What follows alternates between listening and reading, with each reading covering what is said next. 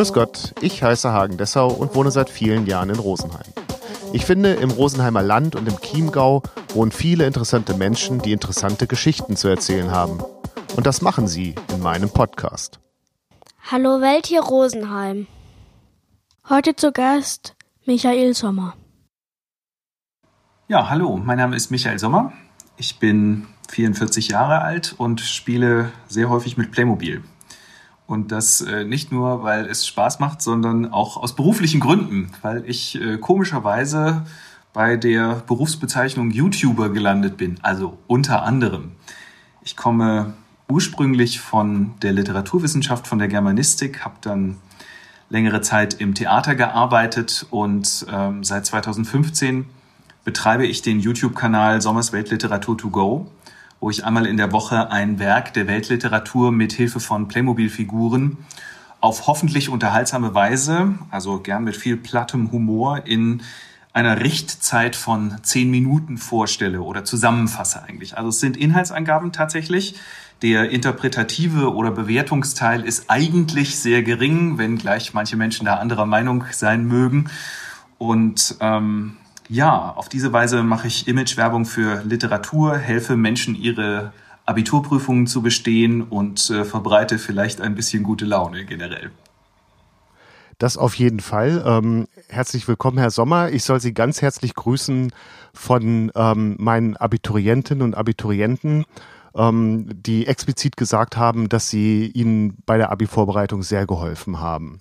Das freut mich. Also es ist, es ist äh, wirklich ein großes Kompliment, äh, finde ich, wenn man ähm, jemandem helfen kann, insbesondere in diesen schwierigen Zeiten, ja, was die Bildung betrifft. Aber verstehen Sie auch, wenn Deutschlehrer äh, dann sagen, hm, naja, also ähm, die Filme alleine reichen nicht, um ein Werk äh, vollends äh, zu erschließen? Also es würde mich wundern, wenn jemand ernsthaft äh, behaupten würde, das würde ausreichen, um ein Werk ausreichend zu erschließen. Also das kann ja nur der erste Schritt sein oder es kann der letzte Schritt sein, ja, bevor man es braucht, sozusagen vor der, vor der Prüfung oder vor der Klausur. Aber ähm, natürlich äh, ist es äh, kein Ersatz für das intensive Lesen, für eine inhaltliche Auseinandersetzung, auch für eine richtige künstlerische Auseinandersetzung mit so einem Werk, sondern es ist etwas, was vielleicht ein bisschen Laune macht oder so ein emotionaler Dosenöffner ist äh, für ein Werk, das ansonsten ja ähm, eher links liegen bleibt, vielleicht von vielen Leserinnen und Lesern. Also auf meine Frage hin, ähm, wie viele von den Schülerinnen oder Schülern ähm, die Lektüren, die wir im, in der Oberstufe gelesen haben, wirklich alle gelesen haben, kam sehr häufig der Hinweis, hm, naja, gelesen habe ich sie nicht, aber ich habe mir die Videos angeguckt. Ja, ähm, es mag wohl auch sein, dass, äh, dass viele als äh, Lernabkürzung oder Leseabkürzung ähm, benutzen. Auf der anderen Seite denke ich so an meine Schulzeit zurück und frage mich, wie viele Leute damals so die Lektüren gelesen haben. Und das waren viele auch nicht, denke ich. Also ich glaube, die Leute hat es immer gelesen, äh, gegeben. Die Leute hat es immer gegeben, die nicht gelesen haben. Äh, heute haben sie natürlich mehr Ausweichmöglichkeiten, natürlich oder andere Hilfsmittel, ähm, wo die Werke anders adaptiert und umgesetzt sind, wo man vielleicht auch noch mal leichter einen Zugang dazu findet. Also ähm, wenn Sie mich fragen, überwiegen die Vorteile oder Nachteile, würde ich jederzeit sagen, die Vorteile überwiegen. Und man muss natürlich immer fragen, also wie sind Sie auf die Idee gekommen, überhaupt diese, diese Spielsituation herzustellen und dann auch die Situation mit Playmobil? Also es gibt ja auch noch, ähm, was mir eingefallen ist, so die, die äh, Firma, die Klemmbausteine herstellt. Ähm, das wäre ja sicherlich eine Alternative gewesen, oder? Ähm, also erstmal, wie bin ich darauf gekommen? Ich habe im Theater als Dramaturg gearbeitet. Zur Dramaturgie gehört ja auch immer die Theatervermittlung und in einem ganz konkreten Fall hatte ich den nicht unkomplizierten Klassiker Dantons Tod von Georg Büchner zu vermitteln. Erschwerend kam hinzu, dass der Regisseur die Handlung des Werkes, die nicht leicht ist, komplett rausgeschmissen hatte. Übrig blieben zwei Protagonisten, Danton und Robespierre, die sich gegenüber saßen und Büchner Fragmente um die Ohren hauten aber man hatte eigentlich keine Chance zu verstehen, worum es da geht, wenn man es sich schon vorher wusste. Also habe ich bei einer Einführungsveranstaltung mit echtem Publikum damals natürlich ähm, mir Figuren aus der Requisite geholt, tatsächlich Playmobil und ein paar andere ähm, also Püppchen sozusagen, habe einen Praktikanten beauftragt, ein paar Kulissen auszudrucken und hinter einem äh, Ikea-Tischchen äh, mir zu halten, habe davor eine Kamera aufgestellt, die an Beamer angeschlossen und habe dann mit Hilfe dieser Figuren eine Inszenierung produziert, wie der Autor sie sich gewünscht hätte. Nein, das stimmt natürlich nicht, aber ähm, im, im Zuge dessen musste ich das Ganze aufnehmen, damit die Kamera nicht ausging. Sonst wäre sie nach irgendwie zwei Minuten ausgegangen oder sowas. Und äh, hatte also hinterher als Abfallprodukt das, äh, die Aufzeichnung davon. Ähm, das habe ich dann zu YouTube gestellt und festgestellt, dass relativ viele Leute es sich angeschaut haben, was damit zusammenhängt, dass das wohl damals ähm, eben Pflichtlektüre im baden-württembergischen Abitur war. So ist es, äh, also das war der Urknall sozusagen und dann bin ich auf die Idee gekommen, daraus eine Reihe zu machen. So, und was war jetzt die Anschlussfrage gleich wieder? habe ich mir vergessen, Warum? während ich gequatscht habe. Warum Playmobil-Figuren ähm, gewählt wurden? Einfach weil sie da waren, oder wie? Ja, nein, es hat zwei Gründe. Also erstmal, weil sie da waren äh, und zweitens, weil Playmobil echt eine gute Größe hat, um vor einer Kamera damit äh, zu agieren. Uns bleibt stehen. Also Lego würde auch stehen bleiben, um die Klemmbausteine mal bei ihrem Markennamen zu nennen. Ähm, ich habe aber tatsächlich auch mit vielen anderen Dingen experimentiert. So als Dramaturg äh, zum Beispiel habe ich auch mal so eine Einführungsveranstaltung gemacht, wo Barbies eine große Rolle gespielt haben. Da ging es um Beziehungs, also so paar, paar Sachen, äh, Beziehungssachen. Und da dachte ich auch, vielleicht ist das auch ganz nett, aber das war äh, natürlich ein Schuss in den Ofen, denn diese scheiß Spielzeuge können ja noch nicht mal stehen. Ähm, so äh, legendär, weiß ja jeder. Ne? Also, ähm, aber äh, Lego tatsächlich, es gibt ja ganz viele äh, Animationsfilmchen auch von hoher Qualität, die mit Lego gemacht werden. Ähm, diese Klemmbausteine haben dann den Vorteil, dass man Millimeter genau sie animieren kann, wenn man das möchte, so Bildchen für Bildchen. Ne? Das ist definitiv deren Vorteil. Aber Playmobil ist natürlich ein klassisches Figurenspielzeug erstmal. Also ein, ein, ein Kasperltheater sozusagen, was man damit äh, aufführen kann. Ähm, und genau das mache ich ja. Also das ist ja eher so erstmal so ein ganz klassisches äh, Küchentischtheater, was ich aufführe, nur dass eine Kamera davor steht. Und ja, mittlerweile ist es schon ziemlich... Äh, professionalisiert, um es mal so zu sagen. wie, wie ist der Arbeitsansatz? Also Sie haben gesagt, es sind zehn Minuten, es ist eine, eine Reduktion, aber ähm, ähm, also der, der Geschichte, aber ähm, welches Buch kommt in Frage? Letztendlich jedes wahrscheinlich, ähm, aber äh, also wonach suchen Sie sich Ihre, Ihre Werke aus? Ähm, also zur, zur Werkauswahl grundsätzlich muss man sagen, ich, ich fasse Epik und äh, Dramatik zusammen und Lyrik erstmal nicht. Also es gibt wenige Ausnahmen bisher, aber es macht natürlich auch relativ wenig Sinn bei der meisten äh, Lyrik ähm, eine figurenbasierte Inhaltsangabe zu machen. Ja, also es geht weder wenig um Handlung und es geht meistens nicht um viele unterschiedliche Figuren in Gedichten, es sei denn, es ist eine sehr ausufernde Ballade oder sowas. Aber selbst da steht ja die sprachliche Schönheit im Vordergrund und nicht die Story oder das Problem, das äh, jemand hat, das auf eine bestimmte Weise gelöst wird. Ähm, das heißt, ich kann das eigentlich nicht auf jede Art von Literatur anwenden und auf Sachbücher natürlich auch nur sehr begrenzt. Also das ist äh, ein bisschen schwierig, obwohl solche Dinge wie der hessische Landbote, da habe ich auch nicht vor zurückgeschreckt. Aber das kann, da kann man natürlich auch sehr gut mit Personifikationen arbeiten bei sowas. Ähm, welche Werke konkret ich dann auswähle, ist erstmal an meiner Zielgruppe orientiert. Das sind Schülerinnen und Schüler Studierende. Ähm, das heißt, es handelt sich äh, um ganz, ganz viele Werke, die in der Schule behandelt werden, im Deutschunterricht vorwiegend, natürlich auch in anderen Fächern.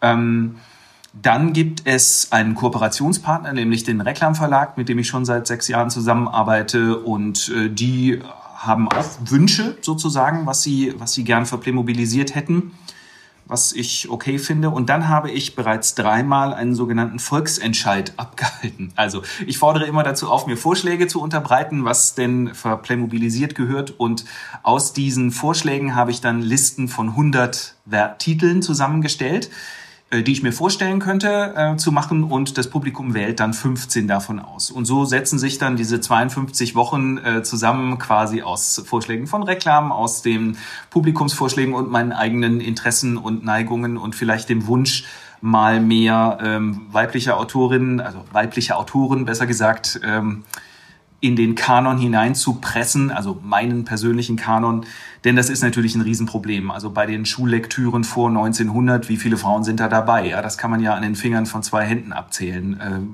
Äh, überhaupt die äh, Namen, die einem da an, einfallen. Genau. Nun gibt es aber auch Sonderprojekte. Seit Oktober letzten Jahres ähm, verplaymobilisiere ich die Bibel, so Buch für Buch. Äh, bin mittlerweile bei der Apostelgeschichte angelangt, das heißt äh, auf der Endgraden. Es gibt jetzt nur noch ein paar Briefe, aber das äh, kriege ich auch noch hin. Auch nicht ganz leicht natürlich, zu, ähm, weil Figuren zentriert und so, da kommt dann auch nicht so viel Action drin vor, aber wir werden sehen.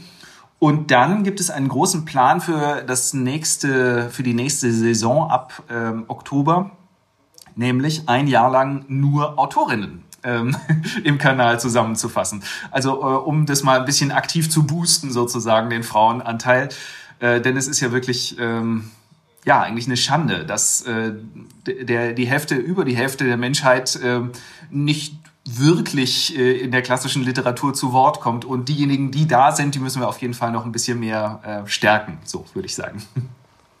Das heißt, auf wie viel ähm, Folgen pro Saison? Also eine Saison geht dann wie das Schuljahr von September bis ähm, Juli ungefähr. Ja, die geht von Oktober bis äh, Ende September. Äh, lustigerweise, es ist so ein bisschen wie die Spielzeit im Theater sozusagen. Das ist aber dadurch zustande gekommen, dass äh, meine äh, Kooperation mit Reklam 2015 im Oktober anfing. Deswegen, deswegen zähle ich das okay. so sozusagen. Ähm, ja, aber. Aber wie viel Filme oder wie viel, wie viel äh, ja, in Inszenierung produzieren Sie dann pro Jahr? Mindestens 52. Weniger ist es noch nie gewesen. Also aber eigentlich immer mehr. Also tatsächlich jede Woche ein Film. Ja, klar. Also ähm, es gibt, ja, es gibt ja auch ganz kleine Filme. Jetzt, wenn ich an die Bibel denke beispielsweise, da gab es ja auch irgendwie äh, jetzt, jetzt fällt mir nicht ein, welcher ähm, Prophet der kleinste ist, aber es gibt auch sehr kleine Propheten, ja, die sind nur fünf Seiten lang sozusagen. Da war das Video dann auch nur dreieinhalb Minuten lang und äh, da habe ich dann auch andere Sachen gemacht, äh, noch zusätzlich. Also jetzt vor, äh, vor der Abiturzeit habe ich so eine Miniserie gemacht mit literarischen Epochen, wo ich also die ähm, deutschen literarischen Epochen vom Barock bis äh, zur Exilliteratur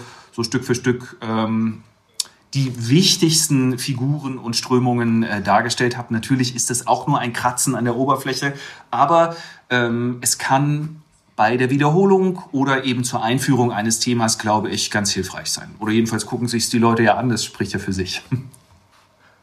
Ähm, da müssen wir noch zu kommen. Also, aber passt ja an der Stelle. Haben Sie mit dem Erfolg gerechnet? Also, dass das äh, so einschlägt? Äh gerechnet was, nicht. Was Sie da produzieren? Ähm, ich, äh, ähm, sagen wir mal so, ich habe äh, schon seit ich äh, da am Theater arbeite und eigentlich auch schon vorher immer, ich lasse sehr gerne sehr viele Ballons steigen und gucke, was so passiert. Und in aller Regel ähm, finde ich meine Ideen ganz großartig und der Rest der Menschheit nicht so. Äh, in diesem Falle war die Schnittmenge ein bisschen größer, um es mal so zu sagen. Aber ich mache tausend Sachen und irgendwas funktioniert dann halt mal. Und weil, ja, weil irgendwelche Umstände zusammenkommen oder die Mischung stimmt sozusagen, das Rezept ist okay. Aber ähm, man muss viel machen, glaube ich, damit irgendwas funktioniert. Also ist jedenfalls meine Erfahrung. Das ist äh, nicht berechnet, sondern ähm, Ergebnis von Trial and Error, um es mal so zu sagen. Was ja eben auch jetzt dazu geführt hat, dass Sie ähm, bei Ihren Epochenvorstellungen ähm, offensichtlich Fehler gemacht haben. Ich habe dann äh, Ihre Erklärung mir angeschaut. Ähm, also da scheuen sie dann ja auch nicht vor zurück, dass sie dann sagen, okay, dann müssen wir es halt nochmal produzieren. Und ich glaube, eine, eine Sequenz haben sie sogar ein drittes Mal dann noch ins Netz gestellt. Also ich gebe zu, ähm, YouTube macht es einem nicht sehr leicht, äh, eine positive Fehlerkultur zu entwickeln. Warum? Ich kann ein Video, das ich da gepostet habe und das jetzt ein paar tausend Mal angeklickt wurde oder sowas, ja, das kann ich zwar löschen und kann ein neues hochladen, aber ich kann nicht das Video austauschen und die Klicks behalten. Und das ist doof weil YouTuber wollen eins, sie wollen viele Klicks haben. So, ähm, weil das Prinzip des Algorithmus lautet, je mehr, desto mehr. Deswegen tut es einem wirklich sehr, sehr weh, wenn man sowas äh, löscht. Äh, und ich mache das auch nicht immer äh, bei jedem Fehler oder so. Aber ich dachte, jetzt gerade bei diesen Epochen, da hat man vielleicht schon eine größere, habe ich schon eine größere Verantwortung als bei einem einzelnen Werk, wo ich vielleicht, einen, weiß ich nicht, einen Aussprachefehler gemacht habe oder ähm, es kann auch mal sein, dass man eine Figur verwechselt beispielsweise. Ich meine jetzt die Playmobil-Figur, dass ja. ich die falsche Playmobil-Figur schnappe. Ja, ja, genau, beim, beim, beim Heben von der Tischplatte und beim Auftritt sozusagen. Ähm, genau, das kann, das kann schon mal passieren. Ähm, also, ich mache immer wieder Fehler. Ähm, tatsächlich äh, wünschte ich mir häufiger, ich könnte das einfacher ähm, äh, verbessern jetzt bei der Bibel beispielsweise habe ich verruchterweise gesagt, dass Methusalem der Papa von Noah ist. Er ist natürlich der Opa von Noah, wie sich herausgestellt hat. Aber zwei Pfarrer haben das Video angeguckt, bevor es veröffentlicht wurde und haben es nicht bemerkt. Also ich bin schon auch ein bisschen äh, vorsichtiger geworden, was das betrifft. Wie nähern Sie sich einem Roman? Also nehmen wir mal äh, zum Beispiel ähm, Iphigenia auf Tauris als Beispielwerk äh, oder also jetzt kein Roman, sondern Drama. Ähm, wie, wie nähern Sie sich dem, wenn Sie sagen, okay, das ist jetzt das nächste, was wir ähm, oder was ich inszenieren möchte? Naja, also äh, erstmal lese ich das und ähm, meine Leseliste ist natürlich ein paar Wochen äh, im Voraus. Ja, also ich versuche nicht zu weit äh, mich von meinen Produktionszeiträumen zu ähm, entfernen mit dem Lesen, weil sonst äh, kann ich es nochmal lesen, ja, weil mein Gedächtnis sehr schlecht ist tatsächlich. Ähm, ich lese Sachen und ich lese sie, um das ganz pragmatisch zu machen, ähm, ich lese sie elektronisch. Ähm, warum? Weil ich sonst die ganze Zeit mit einem Bleistift äh, im Bett liegen würde und äh, mir Notizen machen und das finde ich doof. Insofern, äh, die Erfindung des iPads ist ein Segen gewesen für mich. Aber ich meine, vorher, viel, viel vorher hätte es YouTube ja auch nicht gegeben. so. Ähm, und da mache ich mir dann Markierungen halt, ähm, was ich äh, zentrale Stellen finde. Ähm, wie, wie finde ich heraus, wenn ich ein Buch wirklich noch nicht kenne, was wichtig ist? Ähm, auf diese Frage gibt es keine ähm, einfache Antwort. So, es gibt nur die grundsätzliche Erkenntnis, dass eine Inhaltsangabe äh, sich um Figuren dreht, die Probleme haben und Probleme lösen. Wir finden heraus, was ist die zentrale Figur, wir finden heraus, was ist ihr zentrales Problem und äh, wie löst sie dieses Problem und dann gibt's natürlich immer noch Nebenprobleme, Nebenfiguren, Nebenstränge und so weiter. Ähm, letztlich gibt es äh, so viele verschiedene Arten, eine Inhaltsangabe zu machen, wie es ähm, Werke gibt. Ähm, so, also man kann das, äh, also es gibt bestimmte Strategien und Mechanismen natürlich. Äh, bei mir beispielsweise hat sich eingebürgert, äh, logischerweise als Konsequenz aus dem Format, dass ich im Prinzip alle Werke in eine Handvoll Situationen auflöse. Und da, wo ich, wo die Situationen zu kleinteilig würden, fasst entweder eine Erzählerstimme aus dem Off das zusammen, was da passiert, oder aber eine Figur wird zum Erzähler ihrer selbst, ja, zu dem, was ihr passiert ist. Das ist sozusagen Meta-Fiktion oder Meta, Meta-Inhaltsangabe, ähm, die da passiert. Aber im Prinzip ist, handelt es sich ja eigentlich immer um eine Dramatisierung äh, weil es ja Figuren sind, die das miteinander verhandeln und die Konflikte dann eben auch zwischen den Figuren ausgetragen werden. Manchmal sogar Konflikte zwischen Autorin und äh, Figur oder was auch immer. Ja, also das, das passiert durchaus auch, dass ähm, solche also oder sagen wir mal so, dieses spielerische Format erlaubt es, äh, solche Techniken dann auch ähm, zu verwenden. Also Sie, Sie kritisieren ja auch ähm, das, was Sie da spielen. Also jetzt vielleicht nicht gerade bei Iphigenia, aber ich kann mich erinnern, bei ähm, Tod in Venedig ähm, sind Sie dann schon am Ende äh, derjenige als ich unterstelle jetzt mal als ähm, Michael Sommer, der das, was gerade gezeigt wurde, auch äh, kritisiert. Ja, ähm, also es gibt oft, nicht immer, aber oft ähm, Bewertungen oder Interpretationsansätze, Zusammenhänge zum Hier und Jetzt sozusagen, die ich anbiete. Das sind in der Regel aber echt so Schlussgedanken des Ganzen. Ähm, in der Regel zieht es sich nicht durch. Es gibt auch Stellen innerhalb von Werken, wo ich unterbreche sozusagen, um etwas zu kommentieren, was mir absolut notwendig scheint zu, zu, zu kommentieren. Also kleines Beispiel, ähm, vom Winde verweht, letzten Sommer zusammengefasst. Ähm, hat ja äh, in jüngerer Vergangenheit ähm, eine ähm, sehr kritische Rezeption erfahren, zu Recht. Mir war das gar nicht bewusst. Ich bin aufgewachsen mit Vom Winde verweht als großen Klassiker der Filmgeschichte. Ja, also ist doch toll, so Ralf Röcke und äh, to tolle Geschichten, die da erzählt werden, dramatische Geschichten und so. Wie äh, diskriminierend das Ganze ist, wie rassistisch das Ganze ist und so weiter, steckt aber schon im Roman drin. Das ist keine Frage der Verfilmung. Die Verfilmung ist eigentlich eher äh, verharmlosend und so. So, wenn Scarlett O'Hara nun äh, an verschiedenen Stellen des Romans sagt, N-Wort sind so dumm, ja, ähm, dann muss das thematisiert werden. Das kann ich ja nicht, das kann ich ja nicht äh, stehen lassen. So äh, oder überhaupt, wenn dieses Wort verwendet wird heutzutage, ähm, muss ich ja ähm, muss ich das ja kontextualisieren sozusagen. Ähm, so, äh, so das passiert und am Ende ähm, biete ich auch oft Bewertungen an. Das stimmt. Das tue ich auch nicht immer, ähm, sondern insbesondere natürlich, wenn es um Themen geht, die mir wichtig sind oder ja, äh, die ja, manchmal, manchmal ist es auch so ein bisschen heiliger Zorn, der, der, der darüber schwappt. Also ähm, ich denke, das Schlusswort zu Biedermann und die Brandstifter, das ich vor vier Jahren äh, geliefert habe, das würde ich heute in dieser Form nicht mehr liefern, obwohl ich zu dem Inhalt natürlich noch äh, genauso stehe. Aber das war so ein bisschen äh, unter dem Eindruck der ähm, rechtsextremen Fremdenfeinde, Pegida und so weiter, ähm, schon ein bisschen sehr gepredigt habe, um es mal so zu sagen. Und das, äh, es gibt auch sehr viele Leute, die das sehr hassen. so, die, die, die, dann sowas posten wie äh, tolle Zusammenfassung, warum hast du alles kaputt gemacht durch dieses Schlusswort und so. Wo ich mir denke, ja, da habe ich irgendwas richtig gemacht. ähm, wenn Sie jetzt dann Ihre, Ihre Inszenierungen haben, ähm, wie geht es dann weiter? Also Sie, Sie haben ja eingangs auch gesagt, dass das Ganze immer mit einem auf einer humoristischen Ebene auch erzählt wird. Ähm, wie entwickelt sich das? Also man muss ja wirklich sagen, äh, mit ganz wenigen Ausnahmen sind die immer unterhaltsam, die Filme. Jetzt würde mich natürlich wahnsinnig interessieren, was nicht unterhaltsam ist. Ich weiß schon, was nicht unterhaltsam ist, aber ich würde es gern von Ihnen hören. Also ich schaue ab und zu mit meiner ähm, neunjährigen Tochter die Filme äh, und das funktioniert dann eben auf zwei Ebenen. Ne? Also äh, und letzt, letztens ähm, darf ich sagen? Ja, bitte, bitte. Ähm, der äh, der Verdacht von von Dürrenmatt. Aha, okay. Mhm. Also gar nicht ein äh, Frühwerk, sondern etwas, was ich äh, dieses dieses Jahr gemacht habe, wenn ich mich nicht täusche, Anfang des Jahres. Ähm.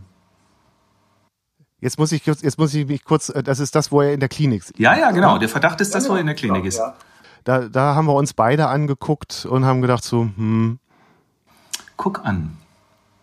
Das hätte ich jetzt, wäre ich gar nicht drauf gekommen. Ja, das mag wohl sein. Ein Faktor ist natürlich, dass er da die ganze Zeit im Bett liegt. Das ist nicht so wahnsinnig spannend. Also so als Vorgang sozusagen. Aber es erklärt natürlich nicht, warum der Wor äh, mögliche Wortwitze fehlen sozusagen dabei. Okay, mag sein. Mhm. Ja.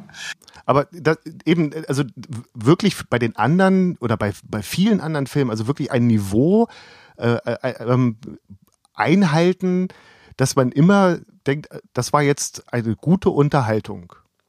Wie, wie schafft man das? Also ist das so schon mittlerweile so ein Autopilot oder gibt es auch Situationen, wo Sie sich denken, ach du lieber Himmel, ich krieg's nicht hin? Ja, das gibt es. Ähm, also es gibt äh, jetzt bei den gerade, die müssen leider immer ran äh, herhalten, die Propheten des Alten Testaments. Das ist immer dasselbe. Also es ist immer wieder dasselbe. Und äh, hey, wie machst du das jetzt diese Woche, äh, dass das irgendwie wenigstens so ein bisschen anders ist als letzte Woche? Ähm, so, das ist schon ein bisschen schwierig. Es war auch eine besonders bescheuerte Idee, die Bibel von A bis Z zu machen, so der richtigen Reihenfolge nach. Aber wie auch immer, man macht sich ja nicht leicht. So. Ähm, also was ich oft mache, wenn ich feststelle, es ist äh, schwierig ist, dass ich versuche einfach äh, einen Text zu schreiben und äh, den dann gerne ein Wochenende liegen lasse und dann am Montag nochmal drüber gucke. Ja, das macht es natürlich leichter, als wenn es unter Zeitdruck äh, alles passiert. Ähm, was aber auf der anderen Seite oft auch nicht zu vermeiden ist, wenn man den Produktionstakt aufrechterhalten will.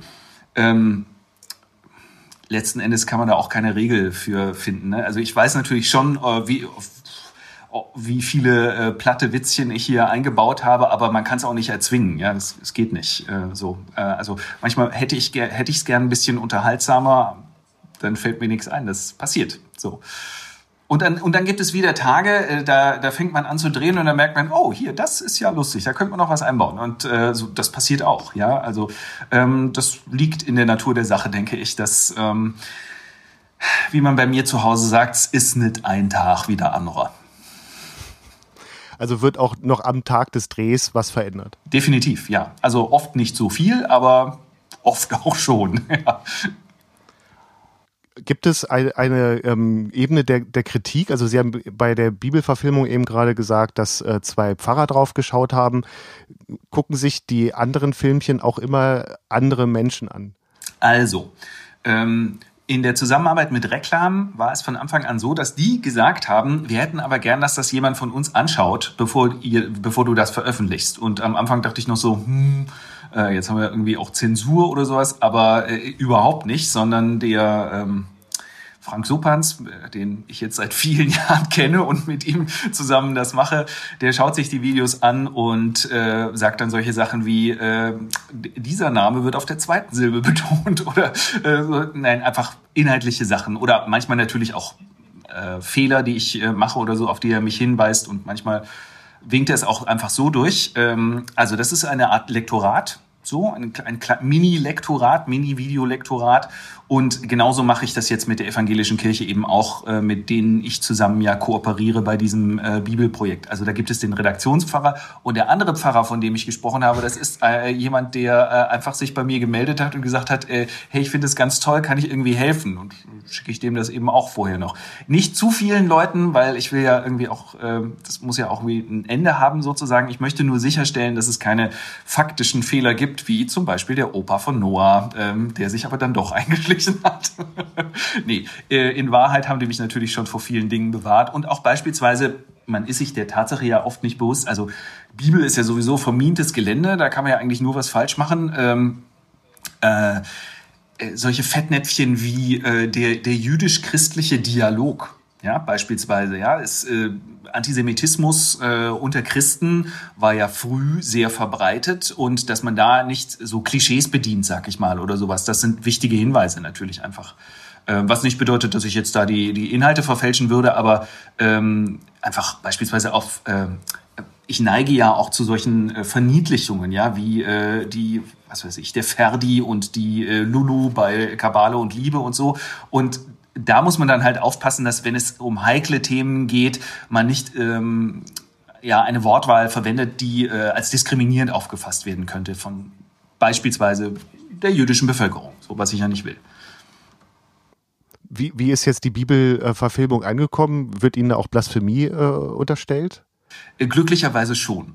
Ich sage glücklicherweise, weil äh, wenn, wenn es nicht Leute gäbe, die das äh, respektlos fänden, dann hätte ich, glaube ich, was falsch gemacht. Also es gibt diejenigen, ähm, sehr wenige, ja, die, äh, die das äh, total doof finden und äh, finden, dass man das nicht machen kann. Dann gibt es äh, diejenigen, die es zu unkritisch finden, aber die äh, große Masse von Leuten, also die mir Feedback geben, finden das eigentlich ganz gut. Und ehrlich gesagt, ähm, in den Kommentarspalten äh, unter den Videos finden sich auch immer wieder Diskussionen, auch inhaltlicher Art, ähm, auch theologischer, religiöser äh, Natur und so weiter. Aber es ist nicht so, dass ich äh, da irgendwelche mit irgendwelchen Shitstorms zu tun hätte, sondern das das regelt sich relativ gut selber. Also da gibt es dann schon oft, auch einfach Pro- und Kontraseiten und man diskutiert miteinander. Und das ist doch super, dass das passiert. Ja, also ähm, ich, was mich ja immer wahnsinnig aufregt, sind so äh, Kommentatoren, wo ich mich be bewogen fühle, was dazu zu sagen, weil es einfach so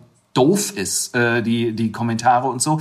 Das ist, ähm, das ist ganz schrecklich. Also das ist wirklich, äh, was das betrifft, kann ich nur jedem davon abraten, irgendwelche Sachen ins Netz zu stellen oder so. Weil wenn du solche Leute an der Backe hast, dann kannst du nicht mehr ruhig schlafen irgendwie. Also mir geht das jedenfalls so. Da können tausend positive Rückmeldungen sein, wenn du einen dazwischen hast, der immer wieder so doof äh, ähm, da, kommentiert und dann, dann habe ich immer das Gefühl, ich muss das letzte Wort haben. Ich kann das jetzt nicht stehen lassen irgendwie. Ich, ich möchte nicht, dass dieser Mensch die Diskurshoheit behält.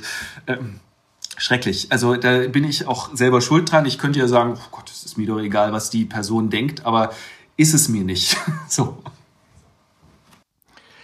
Dann haben Sie Ihr Skript und dann müssen ja irgendwann die Playmobil-Figuren ausgesucht werden. Oder sind erst die Playmobil-Figuren da und dann ähm, überlegt man sich, was die spielen? Nee, nein, nein, nein. Äh, in aller Regel ist es schon so, ich lese, ich schreibe ein Skript, äh, ich suche mir Kulissen raus, ich ähm, caste sozusagen aus meiner, aus meiner ähm, mittlerweile relativ großen Auswahl von, ich habe kürzlich mal gezählt, äh, etwas über 1500 äh, Ensemblemitgliedern. So, da kann man schon, äh, hat man eine gewisse Auswahl zur Verfügung, um es mal so zu sagen. Ähm, genau. Und, und dann basteln Sie aber auch einiges noch zurecht, oder? Ja, also das ist je nachdem, wie personalintensiv äh, so ein Video ist, äh, unter Umständen ein längerer Vorgang. Manchmal natürlich braucht man was ganz Besonderes. Ich denke an Cthulhu's Ruf, ein Klassiker des, äh, der Fantasy-Horror-Literatur, äh, wo dieses äh, Horrormonster Cthulhu vorkommt, das so aus dem Meer kommt und äh, eigentlich nondeskript ist, abgesehen davon, dass es irgendwie schleimig ist und so ganz viele Tentakel hat und so. Da muss ich dann äh, extra äh, grüne Farbe kaufen und das äh, anfertigen sozusagen. Aber normalerweise hat es mehr damit zu tun, dass ich eine bestimmte ähm, Ästhetik will oder eine bestimmte Epoche will, wobei das nicht alles äh, aller ähm, also nicht alles realistisch besetzt ist natürlich. Ne? Also jetzt insbesondere, also gutes Beispiel sind vielleicht die vier Evangelien, die ich ja gerade hinter mir habe. Das war auch eine große Herausforderung, weil das ist ja viermal im Prinzip dieselbe Geschichte. Give or take, also mit, mit Abstrichen natürlich mit äh, unterschiedlichen äh, Schwerpunkten, aber grundsätzlich geht es um das Leben Jesu. Also habe ich angefangen mit einem Film Noir, der tatsächlich auch schwarz-weiß ist, äh, das Markus-Evangelium. Dann gab es das Matthäus-Evangelium als das krasse Gegenteil, so ein bisschen Ghetto-Style. Äh, dann habe ich Lukas als Sandalenfilm verfilmt und schließlich Johannes als so ein bisschen crazy. Also es war so ein bisschen, ein bisschen Fantasy sozusagen, was da noch reingespült ist. Und ähm, das äh, ist, ich bin mir nicht sicher, ob die Leute das so wahrgenommen haben, aber das war so mein persönliches ästhetisches, äh, künstlerisches Projekt hier bei der Verfilmung der Bibel, diese, diese Variationen da. Hat sich schon mal Playmobil eigentlich dazu äh, positioniert, dass äh, sie ihre Figuren in dieser Art und Weise verwenden? Es ist so, ähm, ich hatte, als ich das Projekt angefangen habe, immer ein bisschen äh, Angst davor, dass Playmobil irgendwann kommen würde und sagen würde, Moment mal. Zumal es da in den Mitte des letzten Jahrzehnts ähm, einige äh, Geschichten gab, wo Playmobil tatsächlich in künstlerische Projekte eingegriffen hat. Also ich erinnere mich beispielsweise an eine Situation, wo ein evangelischer Pfarrer Dioramen mit Playmobil bestückt hatte, mit Szenen aus der Bibel und die haben sie dann tatsächlich äh, untersagt. Aber es ging da wohl mehr um die Blut, äh, blutigen äh, Situationen, die da dargestellt wurden. Also so Gewaltdarstellungen finden sie nicht so gut und so. Aber nachdem ich 2018 diesen äh, Grimme Online Award äh, bekommen hatte, haben sie sich tatsächlich bei mir äh, gemeldet und äh, gratuliert auch dazu und äh, Seitdem ähm, sind wir so ein bisschen in Kontakt. Ähm, wobei äh, das jetzt keinerlei Unterstützung ist oder sowas, sondern eine freundliche Duldung. Ähm, des, äh, des Projekts. Man muss dazu allerdings auch sagen, es gibt sehr viele Leute, die äh, Videos mit Playmobil-Figuren machen und es gibt äh, sehr viele oder es gibt einige YouTube-Kanäle, die viel, viel größer sind als ich, das, was ich mache. Zum Beispiel eine Familie aus Baden-Württemberg, die ähm, so spannende Geschichten mit ihren Playmobil-Figuren darstellen, wie auf dem Nachbargrundstück wird ein Fertighaus errichtet. Und jetzt kommt der Clou. Diese Videos haben dann so paar hunderttausend Klicks hier, also ich habe Faust mal 1,4 Millionen Klicks. Das ist aber auch wirklich die einsame Spitze des Eisbergs oder sowas. Warum haben die so viele Klicks? Naja, weil irgendwelche Eltern ihre Kinder davor setzen und sich denken, na ja, das ist doch äh, hier sehr gut für Kinder geeignet. Ist es auch, ne? Aber als Medienpädagoge kann man da auch ein bisschen differenziert drüber äh, urteilen, ob das jetzt so eine gute Idee ist, die Kinder allein vor YouTube zu lassen, was ich mal unterstelle, passiert ja sehr häufig. Ähm, genau, also gibt Leute, die viel, viel mehr Klicks mit äh, Playmobil äh, generieren, als ich das tue. Ich bin nur so ein bisschen hier der ähm, kulturell bunte Hund da, äh, dabei. Aber vielleicht, also zum Beispiel Gott haben sie ja als Hippie äh, dargestellt. Ähm, vielleicht, dass sie auch nachfragen, ähm, ob, ob die das in ihr Repertoire übernehmen können. Also jetzt vielleicht nicht die Figur, aber sie haben ja auch genug andere, die doch sehr extravagant äh, auch gekleidet sind. Es ist äh, sehr schmeichelhaft, dass Sie das fragen, aber dazu bin ich ein viel zu kleiner Fisch. Das, würden, das würden die nie okay. machen. Denen, es ist ja irgendwie schon auch ein sehr großer Konzern und äh, da geht es um globale Interessen und nicht um einen kleinen YouTuber aus München sozusagen, ähm, der das äh, macht. Nee, das äh, echt, äh, das, das wird nicht passieren, glaube ich. Also ich ja, also ich, ich freue mich, äh, dass die mich einfach machen lassen. Das ist schon ziemlich gut so. Und dass wir so ein Gentleman's Agreement gewissermaßen haben. Das ist, äh, das ist fein. Mehr wird daraus nicht werden. Gibt es einen Roman oder gibt es eine Geschichte, äh, die sich für Sie noch nicht erschlossen hat? Wo Sie sagen, oh, das würde ich gern mal machen, aber irgendwie, ah, ich komme nicht ran. Es gibt zwei Werke, die ich, bei denen ich zweimal den Anlauf genommen habe, sie zu lesen, um sie zu verplaymobilisieren. Ähm, nee, es gibt ein Werk, wo ich zweimal Anlauf genommen habe und das ist Dr. Faustus von Thomas Mann. Der kommt dran, ich habe das auch schon thematisiert, also ich habe mich schon dafür entschuldigt, weil es nämlich äh, ein, ein Werk war, das äh, beim Volksentscheid ausgewählt wurde, aber ich habe es irgendwie, ich habe es nicht geschafft. Ich hatte zu viel zu tun und man braucht schon ein bisschen Muße, um sich da durchzubeißen. Irgendwie ist schon ein bisschen harter Knorpel dazwischen bei äh, Dr. Faustus. Und äh, das andere Werk, was ich aber nicht verplaymobilisieren werde, ist Die Günde Rode von Bettina von Arnim. So sehr es mir am Herzen liegt, mehr klassische Autorinnen ähm, im Kanal zu featuren, aber dieses, dieser Briefroman, wo es um Hölzchen, Stöckchen und äh, Blütenblätter geht, der wird nicht so zusammengefasst von mir. Das ist äh, ganz tolle Sprache und so weiter, aber echt äh, zu komplex, zu, zu, zu wenig äh, greifbare Handlung für mich. Hätten Sie sich als Schüler gewünscht, dass es so einen Kanal gibt, wie Sie ihn jetzt ähm, produzieren? Ich glaube, ich hätte das verachtet als zu einfach, beziehungsweise zu, zu, zu trivial sozusagen. Auf der anderen Seite muss man sagen, ich bin ein großer Comic-Fan, auch immer schon gewesen. Ich habe mit Asterix lesen gelernt und so. Und es gibt ja von, ähm, das kennen Sie bestimmt, äh, lustige Taschenbücher von, von Walt Disney. Und da gibt es ganz viele literarische Klassiker, die als äh, Duck-Klassiker oder als Mickey-Mouse-Klassiker sozusagen verwurstet wurden. Ich denke zum Beispiel an Band 117, das war noch zu meiner Zeit, irgendwie Anfang der 90er Jahre, die Ducks vom Winde verweht. Ja, also wo im Prinzip diese Story so auf lustig gebürstet äh, mit Donald Duck und als Red Butler ähm, ja, äh, adaptiert wurde und andere mehr. Im Zuge einer kleinen Recherche habe ich herausgefunden, dass äh, der erste Mickey Maus Band nach dem Zweiten Weltkrieg in Italien nichts weniger war als eine kleine Adaption der göttlichen Komödie von Dante, was äh, an Absurdität nicht zu überbieten ist.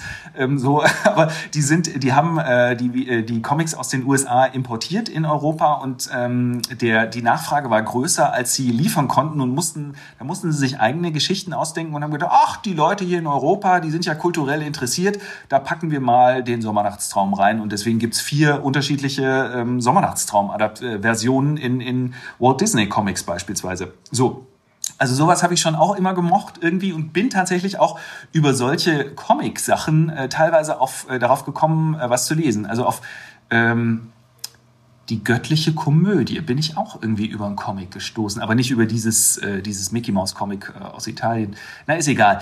Ähm, so, also äh, ich ähm, kann schon sein, dass ich das, äh, möglicherweise hätte ich dem auch was abgewonnen, aber ich glaube, ich war ein bisschen snobistischer noch, als ich jünger war, als ich es jetzt bin. Mittlerweile bin ich mir für nichts zu schade. ein, ein Schüler hat gefragt, ob ähm, oder, oder lässt fragen, ob äh, diese Filme auch eine äh, als Kritik am Schulsystem zu, zu sehen sind. Am bayerischen Schulsystem. Ähm, also das ist nicht mein Prim nein, das ist nicht mein primärer Zweck. Und ich äh, ähm, finde auch, dass, äh, also erstmal, ich habe ja eine halbe Stelle als Lehrer. Ne? Zwar nicht an einer allgemeinbildenden Schule, sondern an einer ähm, beruflichen Schule, wo man eben Erzieherin oder Erzieher werden kann. Ähm, aber ich zweifle nicht grundsätzlich daran, dass es möglich ist, äh, sinnvolle Bildungserlebnisse in der Schule zu haben. Ist ich habe durchaus meine Zweifel, ob wir nicht grundsätzlich etwas am Bildungssystem ändern sollten, aber das ist so radikal, dass das, glaube ich, zu unseren Lebzeiten nicht mehr passieren würde und da helfen auch nichts ein paar kleine Videos. Nee, also das, was ich vorschlagen würde, ist, äh, dass man viel mehr solche Sachen in der Schule selber macht, äh, also im Sinne von Videos. Noch viel besser ist es natürlich, wenn man Theater spielt, aber ich weiß um die Schwierigkeiten des Theaterspielens in der Schule. Deswegen ähm, kann man gerne Playmobil-Figuren vorschicken oder irgendwelche andere Schlümpfe oder ähm, Kastanienmännchen oder was auch immer so über den Weg läuft. Hauptsache, äh, man versucht kreativ und spielerisch mit Literatur umzugehen, denn das ist der eigentliche Zweck von Literatur, behaupte ich. Können Sie noch ähm, für, für Ihre eigene ähm, Freude lesen? Oder denken Sie im Kopf immer schon daran, wie man das inszenieren kann? Ja, gute Frage. Also ähm, nein, ich lese ab und zu tatsächlich auch einfach äh, mal was just for fun, aber sehr selten. so, also meistens ist die Lesezeit tatsächlich reserviert für das, was ich lesen muss. Und ähm, oft ist es auch nicht so leicht, also sich da zu disziplinieren und jetzt musst du das noch lesen, äh, damit äh, das irgendwie zeitlich hinhaut. Man ist ja bekloppt, wenn man sich so ein Pensum vornimmt und das dann äh, die ganze Zeit durchzuhalten versucht. Ähm, auf der anderen Seite muss ich sagen, dass ich im Zuge dieses Projekts wesentlich mehr gelesen habe als im Zuge meines Germanistikstudiums oder auch meines Jobs als Dramaturg oder so. Das ist schon auch ein Selbstbildungsprojekt. Also es hinterlässt jedenfalls positive Spuren auch bei mir. Auf, ja. Und ähm, ist Ihnen ein Roman oder auch ein Drama äh, dabei in die Hände gefallen, dessen Großartigkeit Sie erst dann erkannt haben, als Sie es produziert haben für das Video, was vorher äh, von Ihnen vielleicht eher belächelt wurde? So ein Geheimtipp? ähm, ich bin immer so schlecht bei solchen Sachen. Also das, es gibt es ganz oft, dass, äh, dass mir ähm, Sachen vorher fremd sind und ich sie äh, kennenlerne dann sozusagen und auch äh, schätzen lerne. Ähm, wenn man eine Zusammenfassung dieser Art macht, also ja eigentlich eine Adaption des, äh, des Textes, dann äh, lernt man es natürlich noch mal besser kennen, als wenn man es in Anführungszeichen nur liest. Ähm, so. Aber äh, da müsste ich noch mal drüber nachdenken, äh, was, was, so ein äh, Geheimtipp sein könnte. Tut mir leid, da fällt mir jetzt ad hoc äh, nichts ein. Naja, äh, ein paar Sachen habe ich einfach kennengelernt, äh, da äh, jetzt im Ra Laufe der Zeit, aber die hätte ich wahrscheinlich auch schon früher äh, gut gefunden. Äh, zum Beispiel ganz großartig ähm, äh, wer die Nachtigall stört, beispielsweise. So eine typische Englisch-Schullektüre. Das, äh, das hat mir sehr viel Spaß gemacht ähm, zu lesen. Ja, sowas. Das ist ein, eins meiner absoluten Lieblingsbücher. Habe ich bis heute nicht zu Ende gelesen, weil ich nicht möchte, dass es aufhört. Das ist ja, aber Sie haben es mehrfach angefangen? ich, hab, ich lese es immer bis zum Punkt, bis zum gewissen Punkt und dann ähm, höre ich auf. das, das ist eine schöne Geschichte, äh, dass man, dass man das Buch, die unendliche Geschichte, ja, verstehe. Mhm. Aha. Spannend. Was bringt die Weltliteratur to go im Herbst 2021 und dann für die neue Saison? Ich weiß es noch nicht. Keine Ahnung. Ähm, also wie gesagt, der Plan ist, ähm, Autor Autorinnen auf ähm, meine Bühne zu bitten. Ähm, aber was genau das ähm, sein wird, ähm, weiß ich noch nicht. Also sicherlich äh, mehr von den guten Dingen, die, die, wir, die wir schon kennen, also die Autorinnen. Aber also es ist so, also man hat ja, man hat ja viele, viele Pläne im Kopf dass, dass mehr Frauen zu Wort kommen müssen, das ist so eine Sache. Ähm, eine andere Sache ist, dass ich das Ganze ja großspurig Weltliteratur to go genannt habe, aber hauptsächlich deutsche Literatur, ein bisschen englische und ganz, ganz wenig andere europäische, oh, von anderen Kontinenten mal ganz zu schweigen, abgesehen von ein paar Amerikanern. Ähm, zu Wort kommen lasse sozusagen. Und ähm, das möchte ich natürlich perspektivisch auch ändern, aber ähm, der Tag hat 24 Stunden und die Woche sieben Tage. Also ich muss ja irgendwie auch noch ein paar andere Sachen machen und äh, es, es dauert halt alles auch so lang, also immer so ein zehnminütiges Video zu produzieren. Also das, äh, ich habe jedenfalls noch genug zu tun. Ähm, es wird definitiv, also wenn ich das mache mit diesem, mit dem Frauenschwerpunkt, dem Frauenjahr, dann wird es definitiv natürlich wieder eine Volksabstimmung geben, ähm, wo die Leute aufgefordert sind, sich auszusuchen, was sie gerne hätten. Und da werden garantiert auch solche Namen wie Donna Leon und äh, Patricia Highsmith äh, drin vorkommen, aber äh, bestimmt auch mal äh, Christa Wolf und Elfriede Jelinek, ob man will oder nicht. Also Elfriede Jelinek ist bei mir auch schon mal vorgekommen, aber ähm, ist natürlich äh, auch sehr, sehr schwierig damit umzugehen, wenn es denn die aktuelleren Texte sind von ihr und nicht das Frühwerk gewissermaßen. Das lässt sich ja noch einigermaßen gut zusammenfassen. Und wann erscheint diese oder wann ist diese Volksabstimmung immer online? Im September. Das mache ich im September. Also wenn, ja, ich gehe davon aus, dass ich das wieder so tun werde. Ja. Und am, im Oktober fängt es dann an. Ähm, ja. Dann bedanke ich mich ganz herzlich für das wunderbare Gespräch und ich freue mich und ich hoffe, dass dann auch die Hörerinnen und Hörer sich auf die nächsten ähm, Filmchen ähm, freuen oder Filme freuen. Und ähm, vielen Dank und viel Spaß beim weiteren Produzieren. Danke für die Einladung und äh, mir hat das Gespräch ebenfalls viel Freude gemacht. Danke, Herr Dessau. Das war Hallo Welt hier Rosenheim, Folge 44 mit Michael Sommer. Aufgenommen am 15.06.2021. Vielen Dank fürs Zuhören.